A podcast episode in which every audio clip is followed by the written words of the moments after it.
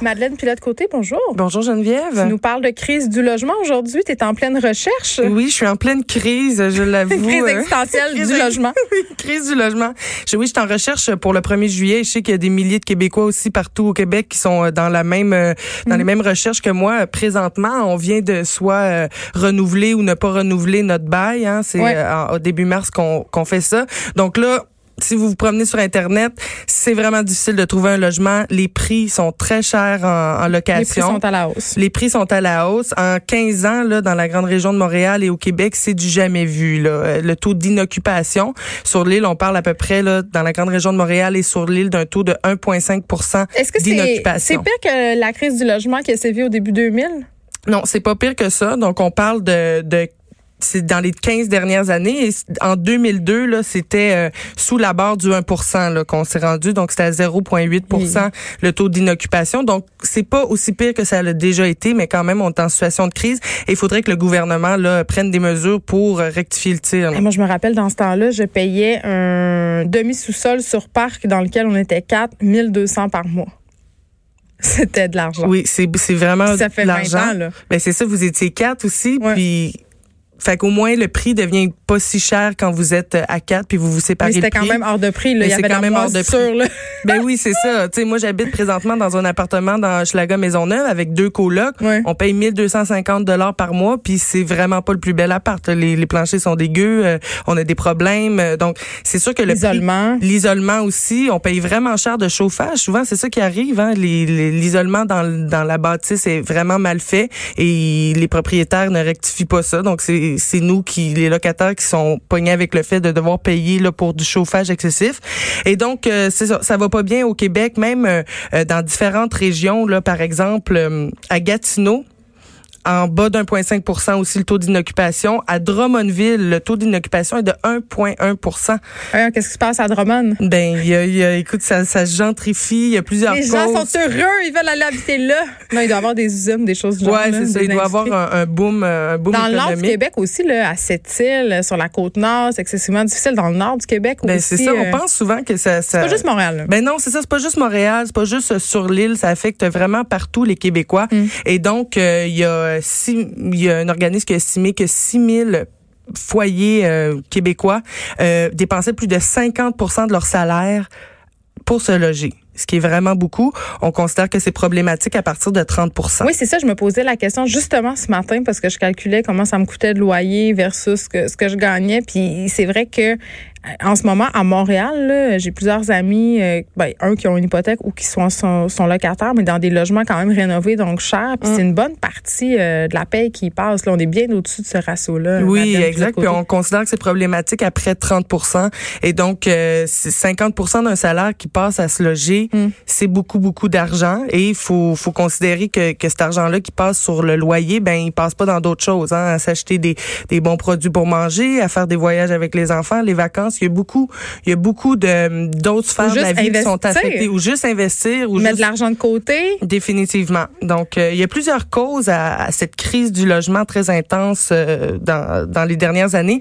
Pas oublier aussi que euh, il y a plusieurs familles le 1er juillet qui se retrouvent à la rue. C'est arrivé l'année passée, ça arrive presque chaque année. On sait que les propriétaires font quand même aussi de la discrimination envers les familles puis les personnes moins favorisées. Là, ça, ils n'ont pas le droit, mais ça se passe. Oui, et ou les propriétaires d'animaux, par exemple, sur aussi, mais partout au Québec aussi, les, les propriétaires vont prioriser des gens qui n'ont pas d'animaux. Mais je les comprends. Ben, on comprend. Excusez-moi, là, mais je surtout en ce qui a trait aux chiens. Je Ouais, comprends on, on que peut, ça tente on, pas. on peut comprendre que, que ça tente pas, mais quand même, là, ce genre de, de règles-là, ben, ça diminue l'accès Ouais. à la propriété, euh, l'accès au logement aussi. Donc, ça, ça devient plus difficile. Donc, les causes, c'est sûr que c'est la gentrification, l'embourgeoisement. Ça, c'est quand les locataires plus précaires, ils sont évincés pour laisser la place à des plus fortunés.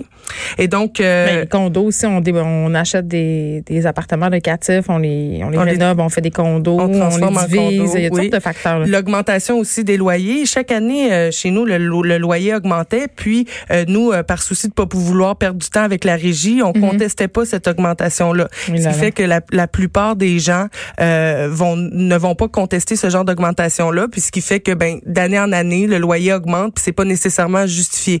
Aussi, quand les propriétaires hein, vont faire des rénovations aussi, peuvent augmenter, là, faire un, un gros gap Mhm. d'augmentation.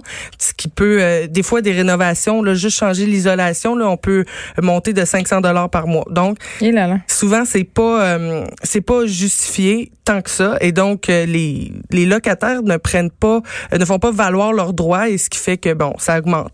sinon, pendant que tu me parles, je magasine les apparts sur Kijiji, là. Mm.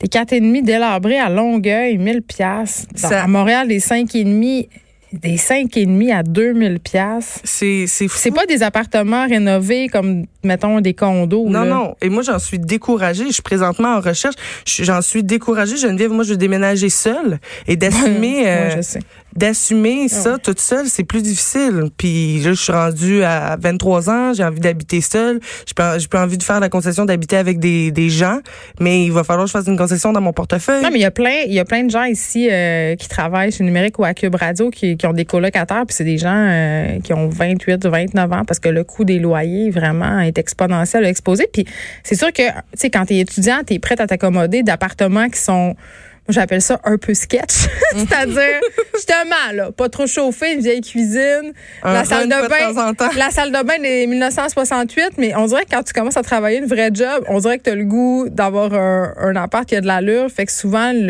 la, seule façon de pouvoir se le payer, c'est de l'occuper à plusieurs. Oui, définitivement. Puis on sait que les appartements à, Montréal, ces appartements, c'est vraiment des vieux appartements. Comme on a reçu un avis euh, qui avait du plomb dans l'eau, puis ça, on peut rien faire. faut laisser couler l'eau pendant euh, cinq minutes avant de servir un verre d'eau, donc c'est pas très écologique.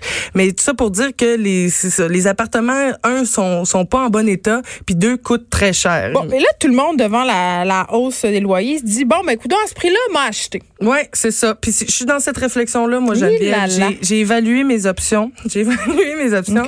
Et euh, pour de vrai, c'est quand même accessible parce que j'ai fait certains calculs, puis ça revient à peu près au même prix par mois une ah! hypothèque. Je vais donner de la petite matière pour penser. Euh, Parfait, tu vas m'aider là, Ben en fait, je suis un petit peu plus vieille que toi, donc j'ai de l'expérience en location et en achat. Mhm. Je te dirais que souvent quand on achète quelque chose, il y a des points auxquels on pense pas. On, mhm. tu sais, on fait notre calcul hypothécaire, on calcule le prix de notre loyer, puis on fait ah c'est juste 200 dollars de plus par mois pour être propriétaire, c'est super. Mais regarde bien, pas de risque immobilier si tu n'achètes pas pas de réparation. Parce que quand tu es propriétaire, là, non seulement il faut que tu assumes les réparations, puis tu le dis, le parc immobilier à Montréal est très cher. Mm. Puis là, tu peux me dire, ben oui, mais moi, je vais acheter un condo neuf dans un immeuble neuf. Souvent, on a des surprises dans ces immeubles-là. Les frais de copropriété sont très élevés. Puis aussi, quand tu es, quand es en condo, il faut que tu mettes de l'argent de côté pour les réparations parce que quand le toit de la bâtisse brise, quand le stationnement coule, faut que tu assumes. Et aussi, un, truc euh, auquel les gens pensent vraiment pas, c'est que l'argent que tu mobilises pas pour ton hypothèque, tu peux le placer ailleurs. C'est-à-dire, mhm. mettons que moi, mon appartement, écoute, je dis n'importe quoi, 1500 pièces par mois, puis j'aurais le moyen de me payer une hypothèque à 2500. Je peux prendre ce 1000 $-là d'extra, puis le placer, puis mon rendement va être bien supérieur à un achat immobilier. Mhm. Donc, vraiment, là, il n'y a pas que des avantages à être propriétaire. c'est pour cette raison-là que les jeunes sont souvent, en tout cas, font le choix. Moi, j'ai vendu ma maison, puis je suis redevenue locataire. Ah oui, ben c'est rare qu'on voit ça. Non, c'est pas rare.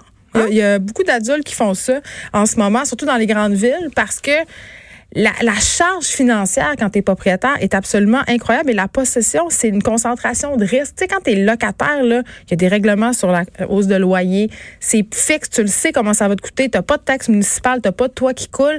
Et c'est une charge mentale incroyable. Donc, je te dis ça, Madeleine, puis l'autre côté. ça me Non, mais je veux pas te décourager, mais je veux juste que tu en, en tête puis tous les facteurs, parce que ce sont des facteurs qu'on oublie souvent. Merci beaucoup. Ben écoute, euh, je, on se reparle de mes démarches. Je veux savoir si tu loué ou acheté euh, dans un avenir proche, parce que le 1er juillet arrive à grands pas. Madeleine de côté chroniqueuse, Journal de Morale et de Québec. On continue à te lire. Merci.